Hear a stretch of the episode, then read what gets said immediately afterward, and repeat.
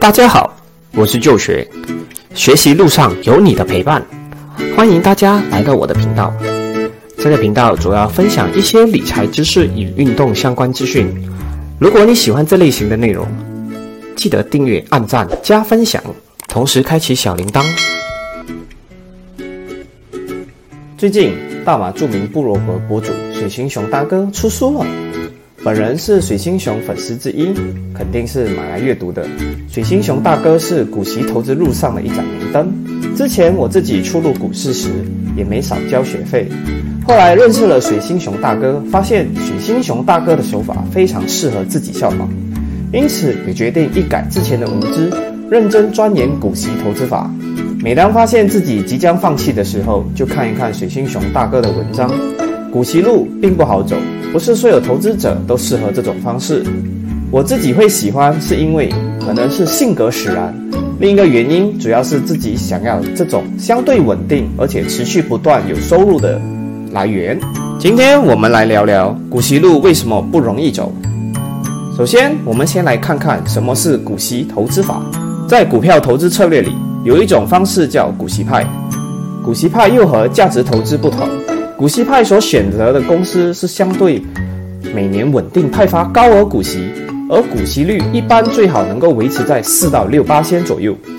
为什么股息派不容易呢？首先，股息派的定义有点像是借钱给公司做生意，而公司每年赚钱了就派发股息，以作为回报股东的方式。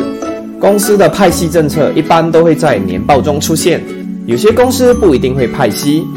一般很多派息的公司，几乎派息的时间和比率大致上是固定的。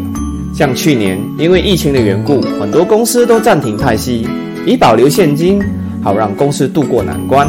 股息策略要注意几个事项：第一，派息方式，如果公司是因为业绩进步、盈利上升而增加派息，这是没问题的；而如果公司是因为业绩不理想而借钱来派息，试图掩盖事实，这是不太理想的。第二，本身的资金情况，如果你的资金很少，可以选择购买的股数不多，那肯定收到的股息可能相对较少，这就造成了别人随便炒股就能获得几十八千的回报收益，很容易让股息投资者萌生放弃的念头。第三，累积的时间较长，股息要达到一定的增幅，定需要很长的时间。所以这里就很考验投资者的耐心了。第四，持续的资本投入。许星熊大哥在书中提到，他用了十二年的时间达到一百万，他间中持续投入的资本肯定不小，每个月收入的一半加上本身的薪水必须足够多，打工的投资者才有可能利用十几年的时间达到这个目标。